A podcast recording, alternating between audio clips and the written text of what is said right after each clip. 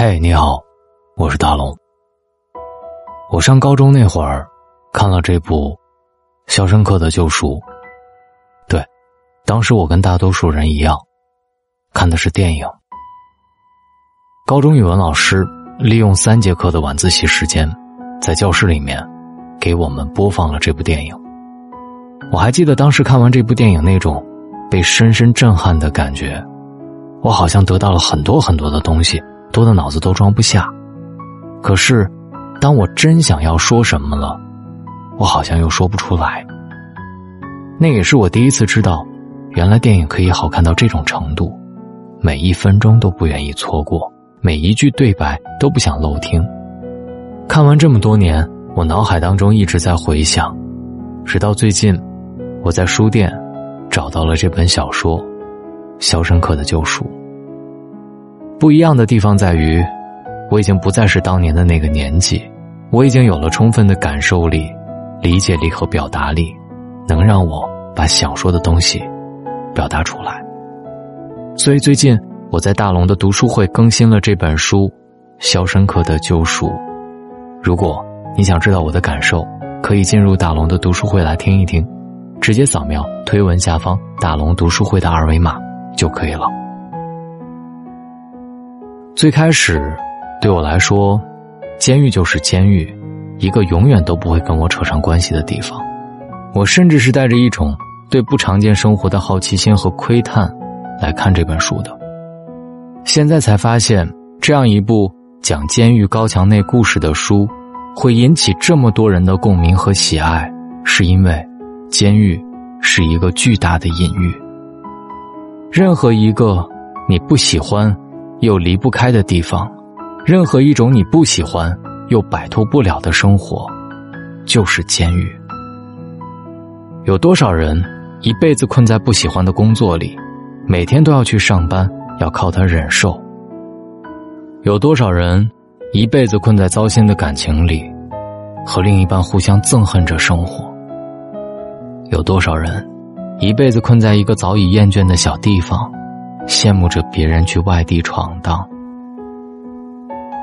当感到痛苦和不自由，怎么办呢？有的人是安定，积蓄力量，准备越狱；有的人是老布，早早给自己定下了这辈子我就这样了的结论，最后被体制化了，渐渐麻木，渐渐习惯于最初自己讨厌的生活，开始恐惧其他的生活，因为。他已经成为无法在其他环境当中生存的单位生物。我想到了那个刚毕业就端上了铁饭碗，在一个清闲的、每年最多忙一两个月的国企单位混日子的朋友，拿着发不了财也饿不死的工资，做着无法带来成就感和意义感的工作。刚开始讨厌这样的生活，厌倦单位的人情世故，可是短暂的挣扎之后。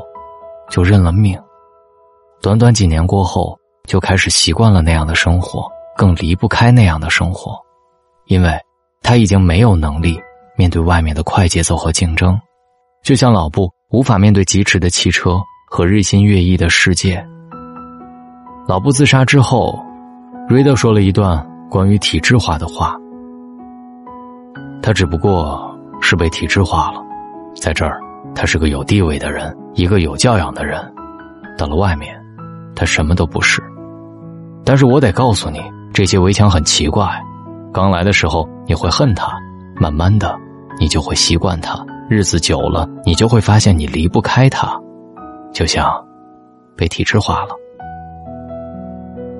这段话总让我想到了另外一部电影《加勒比海盗二》当中那艘飞翔的荷兰号。船员把灵魂卖给了船长，日复一日的劳作，然后渐渐贝壳化，最终成为了船身的一部分。真是这段话的绝佳比喻。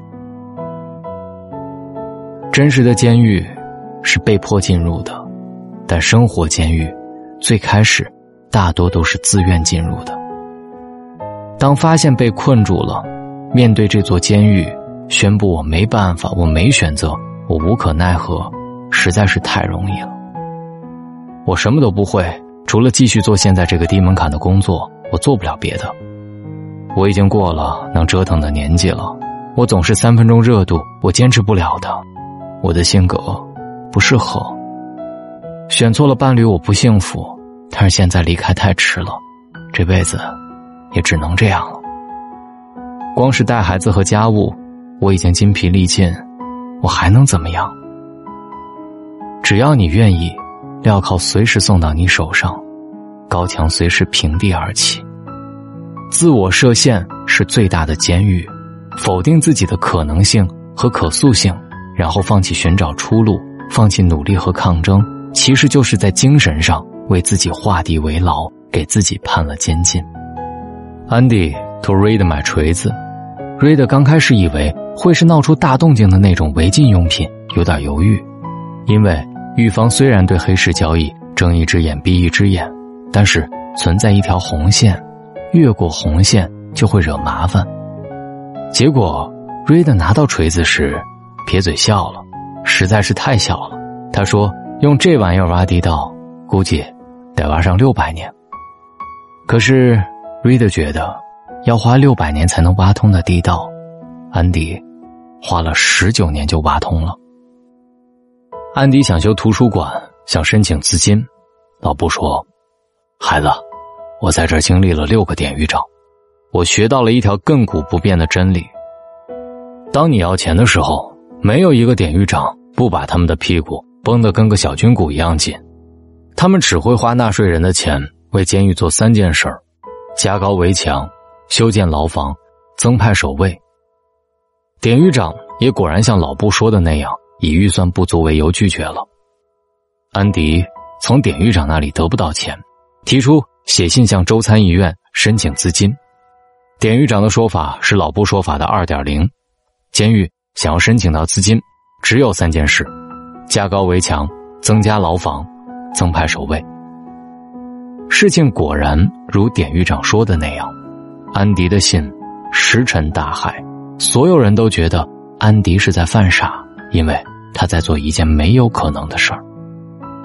但是安迪一直写，一直写。州参议院最终不胜其烦，给他拨款两百美元，以捐赠一批旧书和杂物。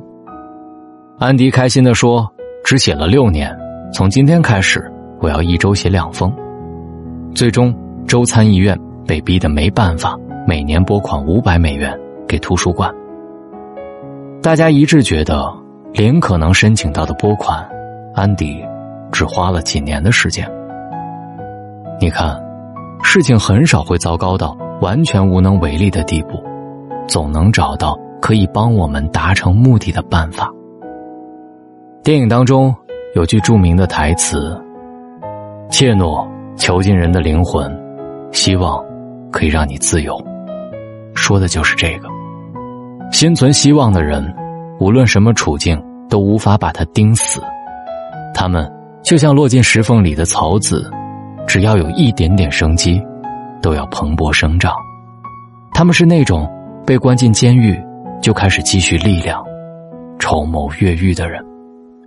读完这本书之后，我最大的感触是，很多时候我们会说，如果能够回到过去，如果能够纠正那些走错的路、做错的事儿、说错的话，那该多好。